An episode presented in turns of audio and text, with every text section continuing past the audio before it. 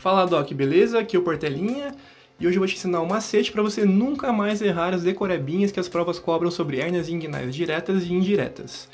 Nesse macete você vai lembrar que as hérnias inguinais indiretas se anunciam pelo anel inguinal interno elas incidem mais, ou seja, elas são mais frequentes do que as diretas, além delas encarcerarem mais, ou seja, elas complicam mais, tá? Então, hernia inguinal indireta se anuncia pelo anel inguinal interno, incide mais e encarcera mais, ou seja, complica mais.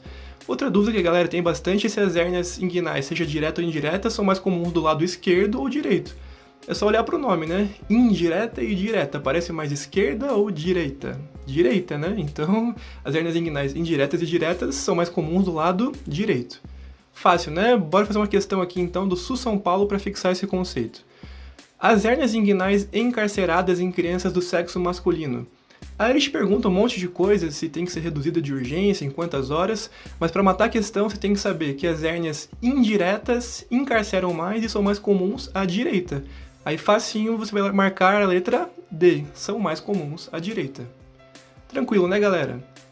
Então é isso aí. Siga o nosso Instagram, MedSimple, ouça o nosso Spotify, nosso canal no YouTube, segue a gente lá. E qualquer dúvida, deixa aqui pra gente, tá? Abraço.